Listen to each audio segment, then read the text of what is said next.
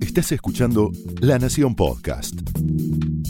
A continuación, Humphrey Insilo, editor de la revista Brando, te invita a descubrir la intimidad de un melómano en La vida circular.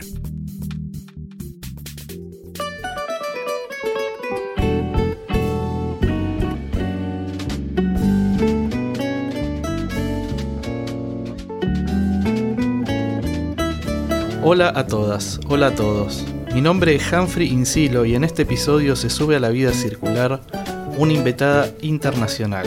Desde Bolivia llega Luciel Izumi, una charanguista de alto vuelo.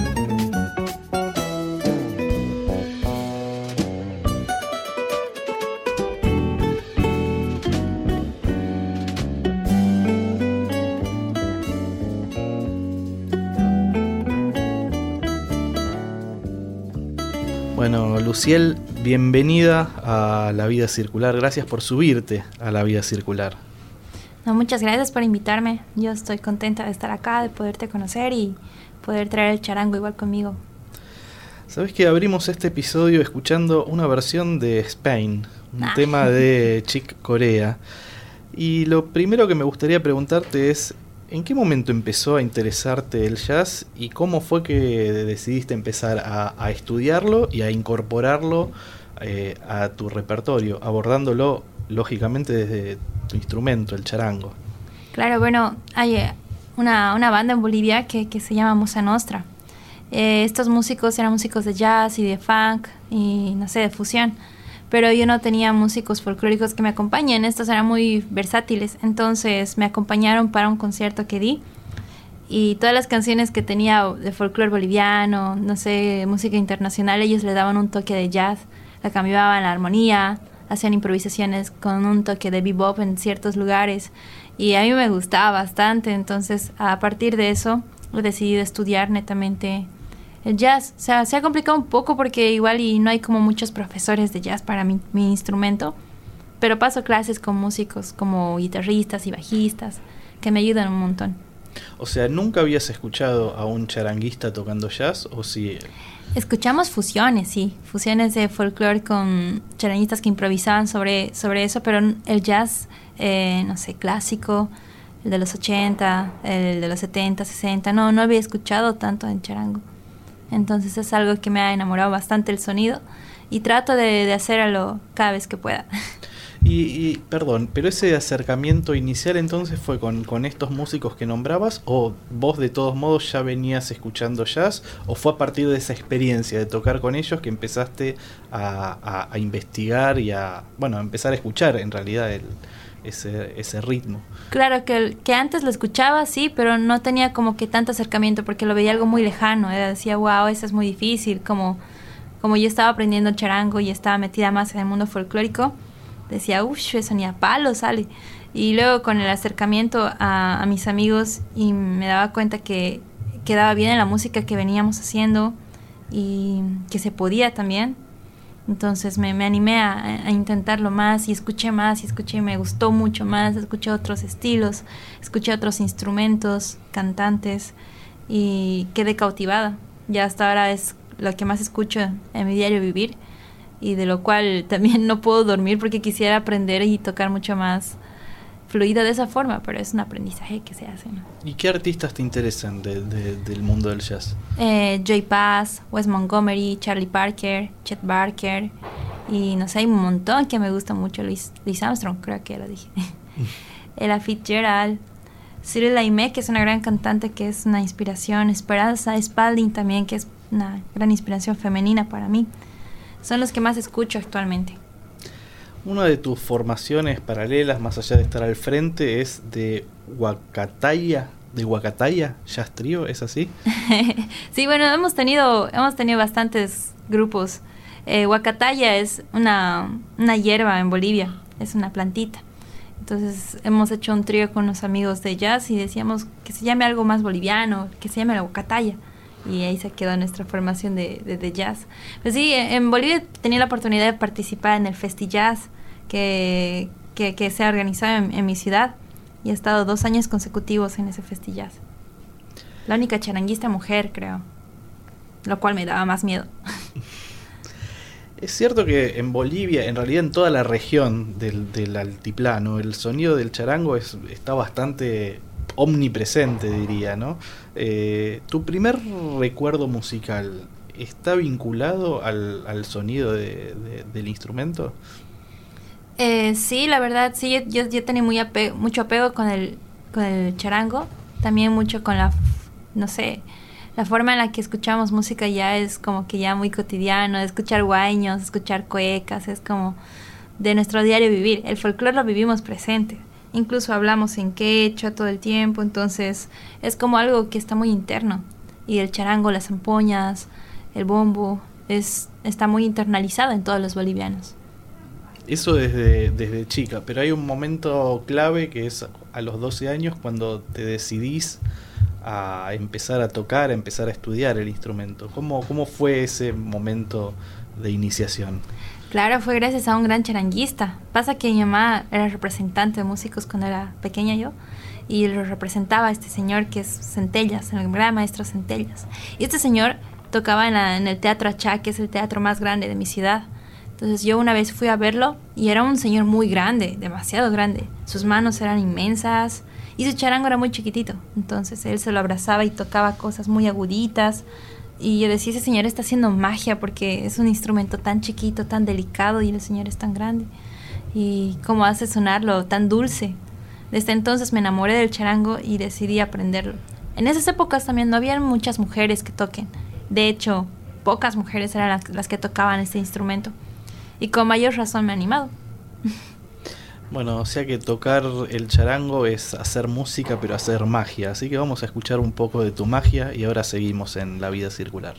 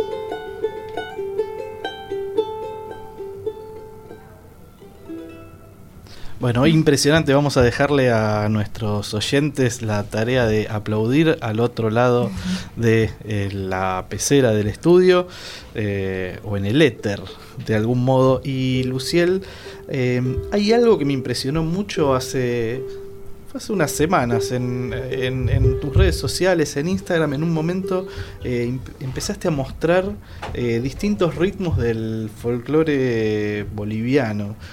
Y yo me preguntaba cómo fue que fuiste eh, incorporando y absorbiendo, no sé si es una tarea de algún modo de investigación o si en verdad es algo que es, bueno, como la tradición del folclore bien lo indica, de, tradición eh, de traspaso oral y generacional, ¿no?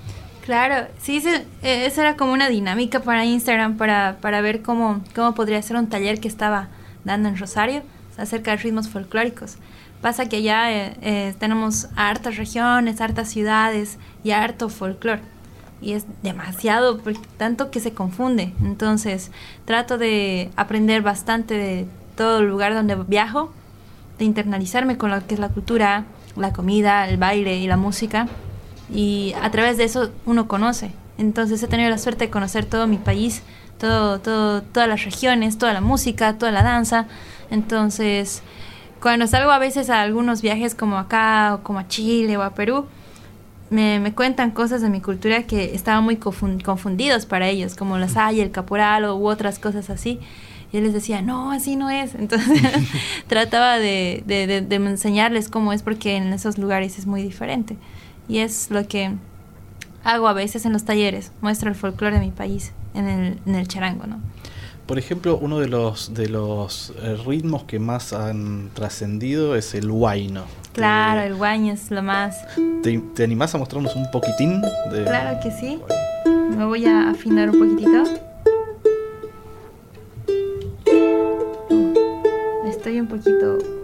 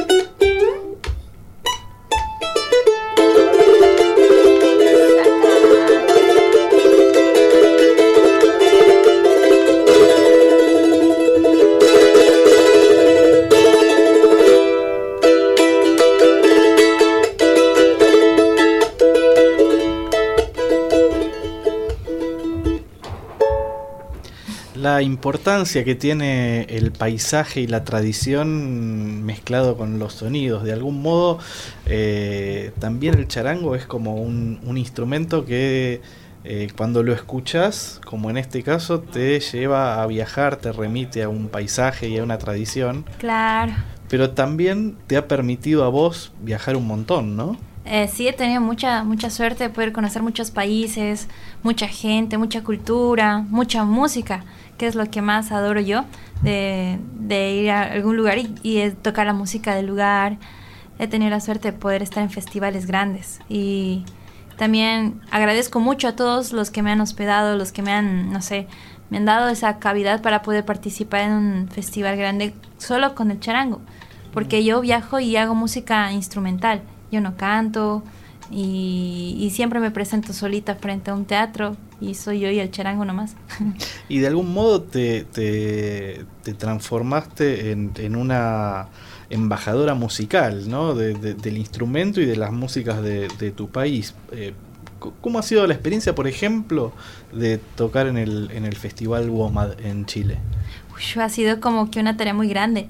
La primera vez que salí a un festival era a WOMAD por eso he tenido que, no sé, aprender muchas cosas de mi país, porque en ese festival me preguntaban, ¿y en tu país qué, qué es esto? ¿En tu país qué se come? ¿En tu país qué idioma hablas? Y es de, de donde he aprendido más quechua. y es la tarea de uno aprender muchas cosas de su país y cuando va a representar en otro lado, ¿no? Y en Woman ha sido una experiencia increíble igual, porque habían culturas que yo no conocía. Habían culturas africanas, habían culturas no sé, de otras partes de Turquía, así, pero muy de adentro, ¿no? Y no hablaban inglés, ni español, ni francés, no sé qué hablaban. Y igual no podía comunicarme muy bien con ellos. Eh, o sea que asumís esa, esa tarea de embajadora con mucha responsabilidad. Por oh, sí, sí, eso sí. Eh, siempre trato de, no sé, de dar todo, todo por mi bandera, por mi tricolor. Y aquí parezco futbolista, de dejar todo en la cancha. No, no, no, de dar todo en serio en la, parte cultural, por eso también que voy aprendiendo de mi país. Cuando salgo, así muestro todo lo que yo he pasado.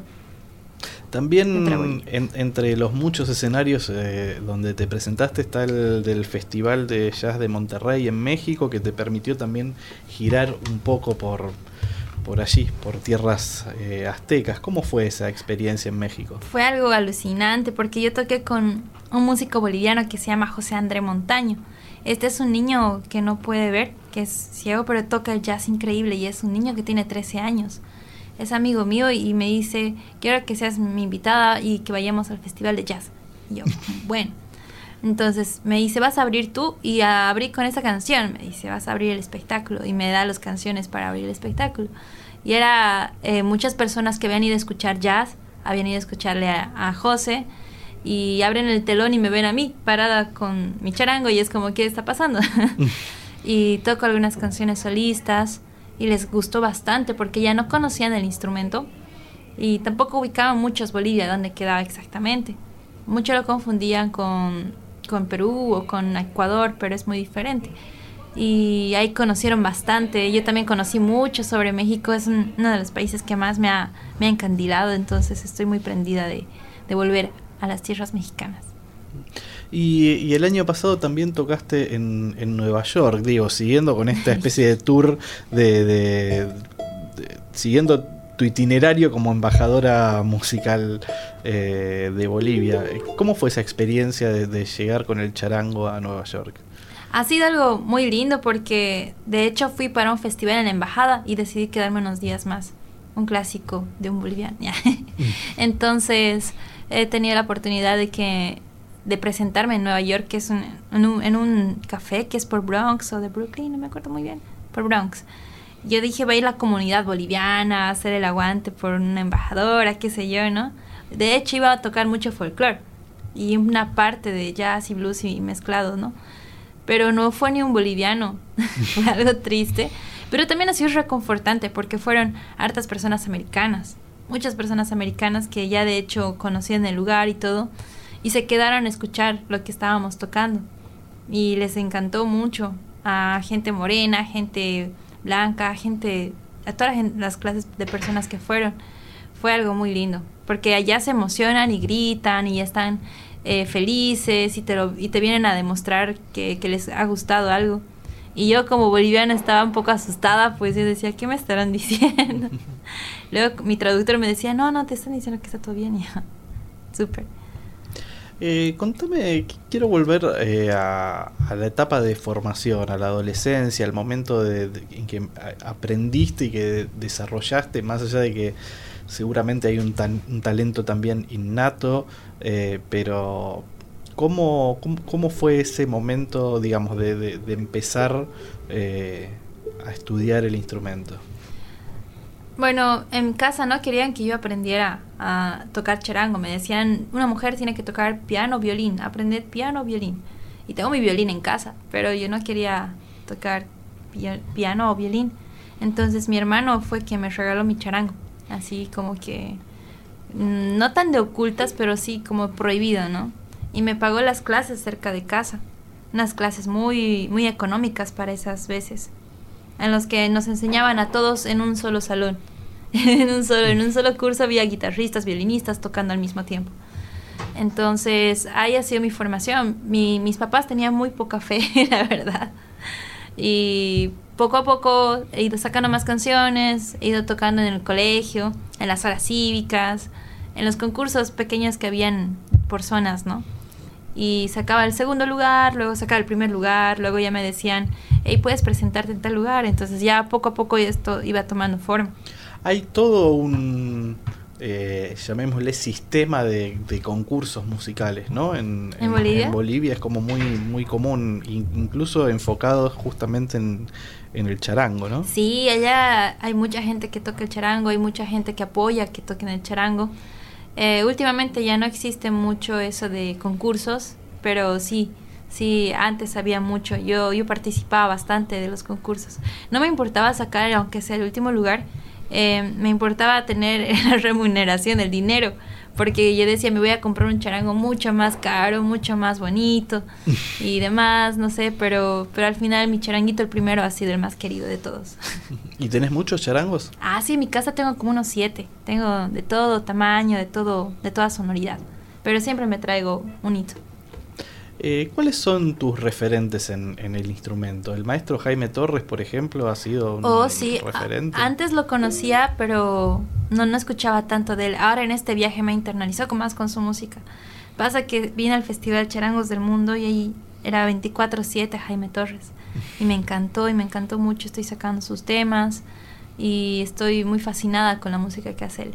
También Donato Espinosa es un gran referente y centellas. Esas son mis tres grandes, mis tres grandes referentes para el charango. ¿Y qué sentís que le aportás vos al, al, instrumento? Si bien sos una artista joven, creo que eh, el desafío es encontrar una voz, ¿no? Desde el instrumento. ¿Cómo, definirías eh, tu toque y, lo que es acaso anhelás, ¿no? Para en la continuidad de tu carrera. Claro, bueno, es, es muy complicado porque casi todos los músicos andamos en eso, ¿no? Andamos buscando qué nos diferencia de todos. Eh, yo vengo componiendo mucho, tengo hartas composiciones y, y todas son muy diferentes.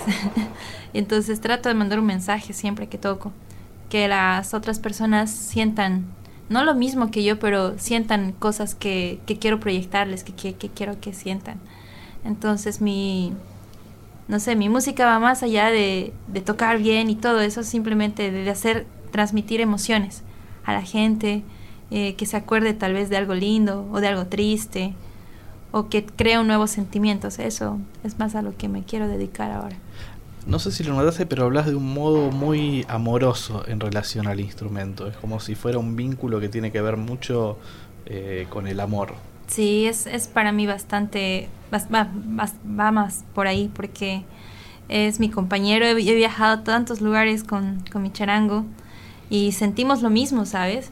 Porque, y esto pasa mucho en Bolivia, le decimos nuestro charango es nuestra guaguita, es como nuestro, nuestro hijito, siempre está con nosotros y se comporta como nosotros, no hay que, no hay que hablar tanto, tan mal, a veces, ay, mi charango no suena bien, digamos, se resiente. Y esto es así. Yo también estaba un poco de un bajón así, sentía que mis cuerdas no afinaban, sentía que se descalibraba, sentía que el charango igual estaba como yo. Entonces, es, es algo muy, muy de nosotros dos, digamos. Y este es un charango que tiene también eh, su equipo, sí, su equipo eléctrico, ¿no? Sí, este es muy bueno, es un Fishman Problem. aquí promocional.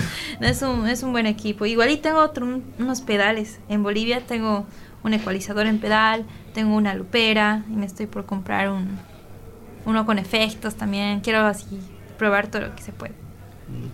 Eh, contame, eh, bueno, me gustaría retomar también, arrancamos hablando de jazz, pasamos por los ritmos folclóricos, pero también eh, hay un músico que has versionado mucho que es eh, Stevie Wonder. Oh, sí. Eh, y, hay una beta que tiene que ver con el funk y con el y con el soul y con las músicas negras más allá del jazz que también te, interesan y que también abordás con el instrumento.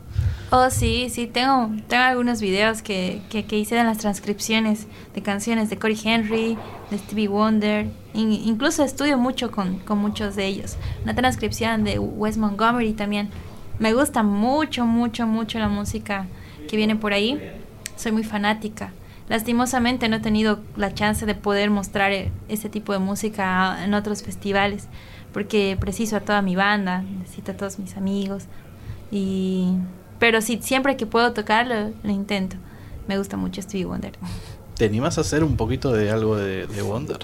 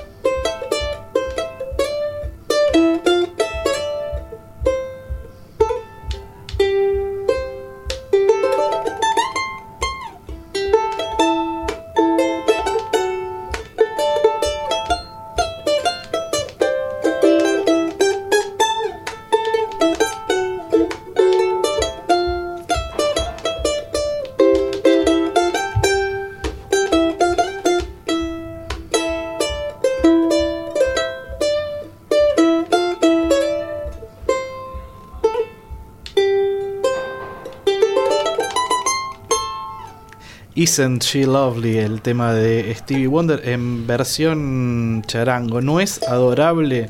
Sería la traducción. Y yo les pregunto a ustedes si no les parece adorable el sonido de Luciel Izumi sonando aquí en La Vida Circular. Eh, hablábamos también hace un rato de que no es no era tan común, creo que no es tan común encontrar charanguistas mujeres. Es un momento de empoderamiento femenino en toda la región, en todo el mundo. Eh, y a mí me, me, parece también interesante otro detalle en relación al empoderamiento femenino, que es el pool dance. Aparte de ser charanguista, sos pool dancer. ¿Cómo fue que, que arrancaste con esa otra beta de expresión artística? Bueno, eh, era la base, es algo muy sencillo de cómo arrancó eso mi amigo tenía, no sé, como que plazas para poder ir y me dijo, no quiero ir solo porque me da vergüenza, acompáñame. Y era, ok. Y me dice, te pago las clases. Ah, bueno, si me va a salir gratis, entonces vamos. Fui a las clases y me gustó bastante. Fue algo muy loco que yo nunca había hecho. Y me gustó y exigía bastante y dolía mucho. Y dije, ay no, voy a intentar un mes más le metí otro mes y me gustó mucho más, mucho más y es ahora algo que no es a lo que me dedico, pero es algo que me gusta bastante. Donde puedo hacerlo, pues lo hago. ¿Y cómo dirías que está la, la, cuestión del empoderamiento femenino en, eh, o la cuestión de género en Bolivia?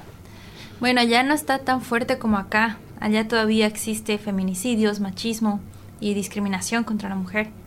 Pero tratamos de las mujeres borrar un poco eso. Es muy complicado y también en el mundo de la música es muy complicado porque mm, no, no, nos dan tantos espacios por ser mujer o piensan que no tocamos tan tan fuerte de alguna forma tan virtuosamente como los hombres. No es necesario ser virtuoso y tocar muy fuerte para que tu música llegue a alguien. Y tratamos de hacer algo, algo para que se nos dé más espacio a las mujeres. Eh, Luciel, eh, tenemos aquí tú, eh, uno de tus discos es Un mismo suspirar, eh, que de algún modo es como una buena carta de presentación por el eclecticismo que, que abarca, desde el Taquirari Centellas, escrita por, por tu maestro Williams Ernesto Centellas, hasta el Bolero Sabor a mí, un clásico de Álvaro Carrillo, hasta, bueno, la canción que escuchábamos al principio del, del programa, Spain, ese clásico del jazz de Chick Corea, pero también ahí eh, has abordado la bossa nova, el son cubano, la cueca, es muy ecléctico Sí. tu... tu eh, y muy ambicioso también, ¿no? Me parece tu, tu enfoque musical. Sí, sí, decíamos es todo un chenco, porque chenco significa mezclado, como que todo, todo colorido, ¿no? Y eso es lo que siempre mostramos. En las presentaciones que, que hago en Bolivia, también en las, las presentaciones en los teatros, mostramos un show muy diverso.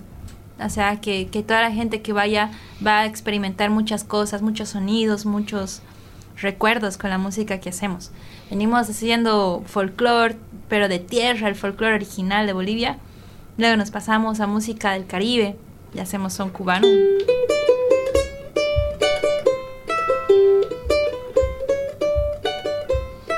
Luego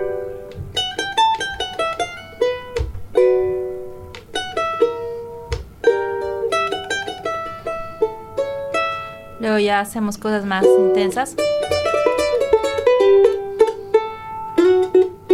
Y es como que una mezcla de todo. Y siempre terminamos con algo boliviano.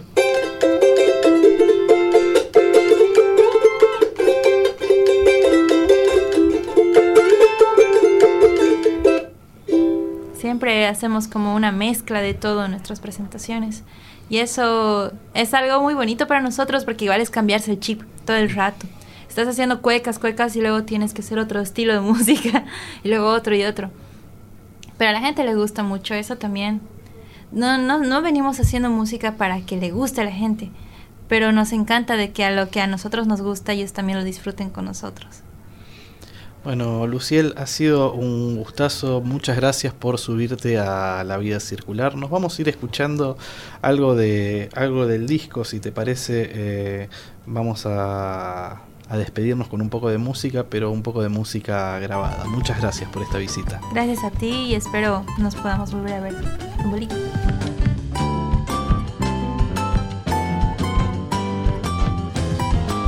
Esto fue La Vida Circular.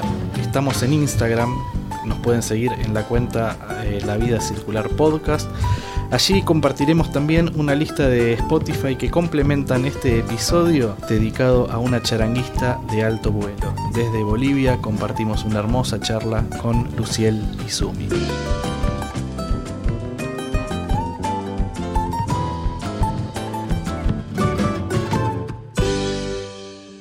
Esto fue La Vida Circular, un podcast exclusivo de La Nación.